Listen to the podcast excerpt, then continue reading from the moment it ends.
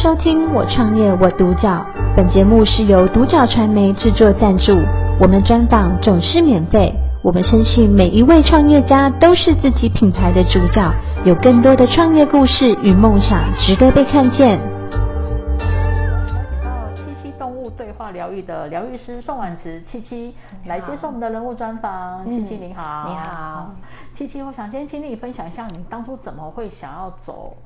动物对话疗愈这个领域呢？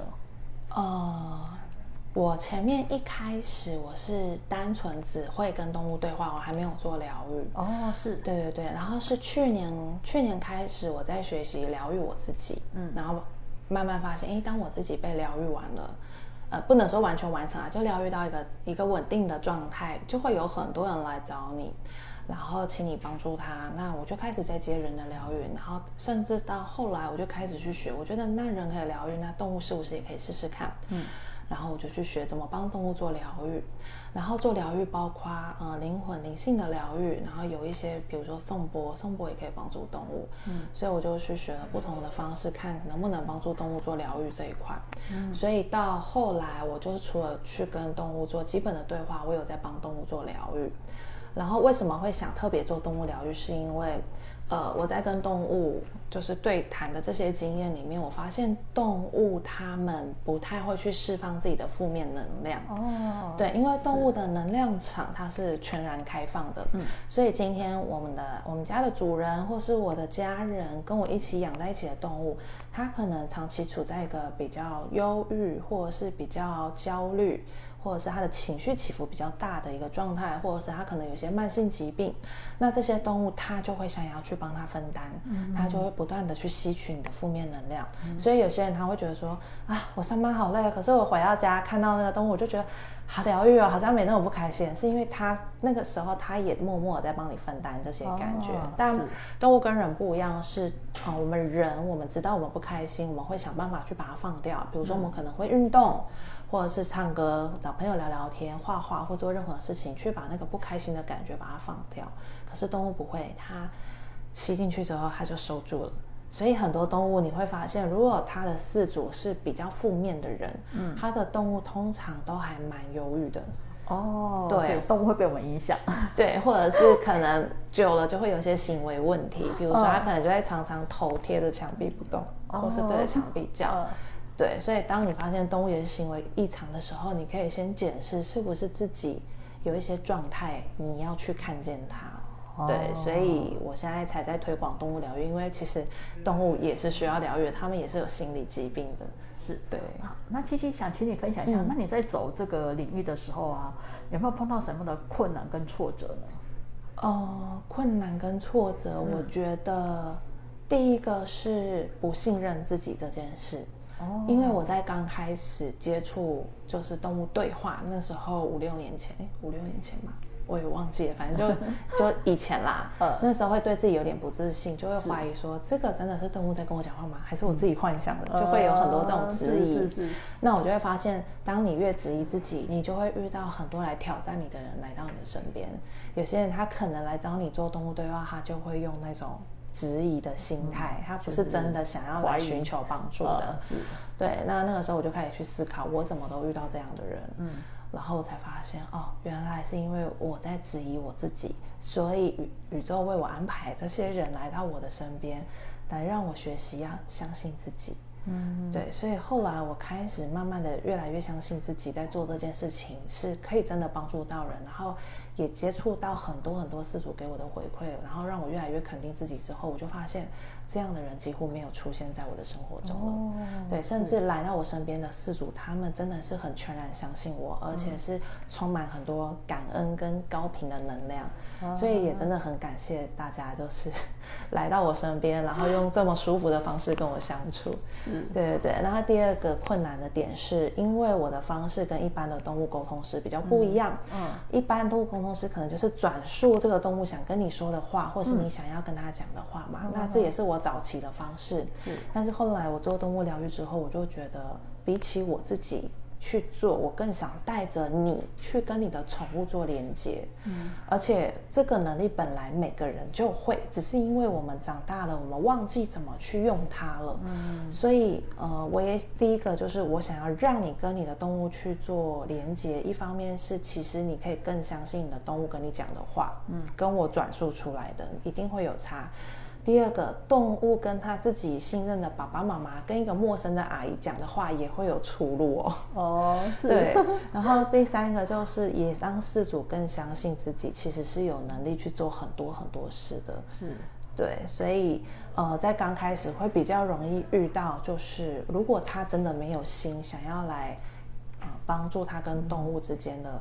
嗯状态，他可能就会连接不到动物。嗯，对，比如说他可能想要带控制的心态来让他的动物改变，那他就会一直看到自己小我的声音，他就没有办法去真正听见动物要跟他讲的话。嗯，对，所以呃，以前刚开始早期，我刚用这种方式在做的时候，曾经有遇过一个这样的个案。嗯，那当时我蛮灰心的，然后也蛮替他们难过的，但是后来这个这个个案也是蛮感恩的。他最后也是跟我说谢谢，虽然他没有连到，但他也很谢谢我这样子。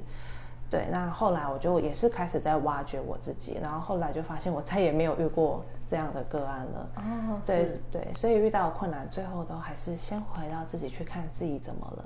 对。哦，那你在这个动物疗愈的过程当中，有没有让你印象最深刻的事情是什么呢？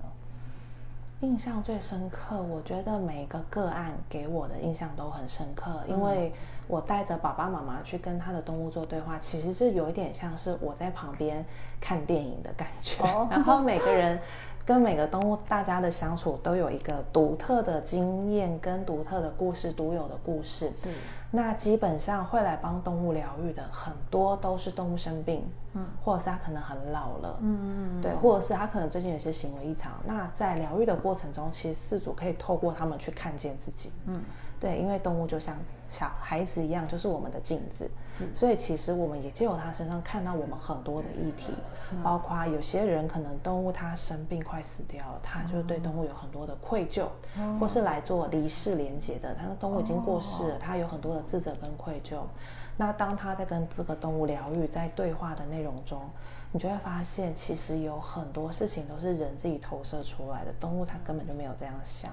嗯，所以其实爸爸妈妈也在学习放过自己，哦，然后学习不要用自己的角度套用在别人身上。哦，对，所以每一个个案的故事对我来说都是很深的经验，也是一种成长，所以我也是看着大家一起在成长的。嗯对，所以要说特别的经验，我觉得每一个都很特别，都很特别。对，我甚至特别到后来，就是我都已经觉得好像已经有点习惯了。对，像我已经习以为常。对，像我昨天才跟那个我的学生说，我现在比较少分享个案故事在粉丝页，是因为我觉得我已经好像太习惯了，太习惯了，没有特别有那种很想要分享的感觉，就会觉得有点像是生活喝水一样的那种感觉。嗯、对对对，已经生活化了。对，已经蛮生活化，真的哈、哦。对，嗯。那其实七七，我想请你分享一下，因为坦白说，其实像动物沟通对话这一块，其实。还蛮在台湾还蛮多的啦，嗯，只是说你觉得你跟其他的疗愈师比较不一样的特色在哪里呢？哦、呃，一般好像大部分在台湾比较多是。我帮你跟你的动物做什么连接，哦，然后我可能在疗愈的过程中看到他的状况，是，然后我再跟爸爸妈妈说，哦，我刚刚看到那个过程是怎么样怎么样，那我帮他做了哪些事，嗯，那有些爸爸妈妈他可能会比较没有感觉，嗯，他可能就会觉得真的吗？真的吗？就有很多质疑，嗯，那我就觉得反正每个人都有这个能力，你为什么不自己来做呢？哦，对，所以我就觉得，那我干脆我就带着爸爸妈妈来亲自。帮助他的动物去见证他的动物做这些疗愈的过程。嗯、那在这个过程中，很多人他可能会有很多的不可思议。嗯、但是到后面，通常他们都会跟我讲一句话：我觉得我好像更了解我的宠物了。嗯，对，所以要说跟别人不一样，可能就是啊、呃，执行的方式不一样。哦，是。对对对。嗯。哦，所以你是带着爸爸妈妈去跟动物沟通，不是说当传话。嗯，不是不是，不是 说呃他讲什么你讲什么，这样讲给他听而已。对，现在不是这样子，现在不是这样子，对对对，嗯。哦，那这样子如果说发现动物有比较负面的情绪能量，就是你会帮他做疗愈。对我们，呃，我会带爸爸妈妈，然后我会用方式，哦、我会，呃，在过程中我会用一些方式，然后让爸爸妈妈去见证这些负面能量的消失，哦、那爸爸妈妈自己也可以去感受，甚至有时候同时就是连爸爸妈妈的能量一起放掉，哦、对，这样子一起被疗愈。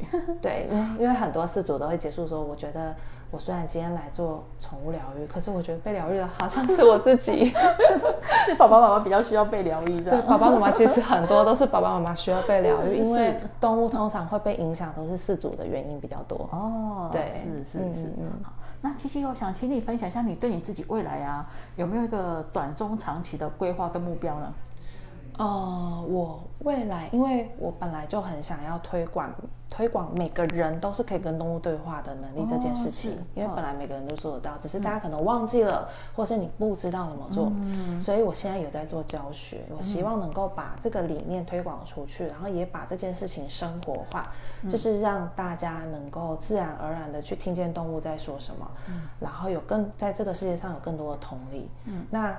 呃，因为要跟动物对话，首先你必须要先让自己的心静下来。那因为现在在社会上，很多人他的心是静不下来的，嗯、所以同样也在呃希望说大家能够让自己的步伐再慢一点，然后多回去看见自己内心真正需要的是什么，真正的情绪是什么，去把这些东西释放出来。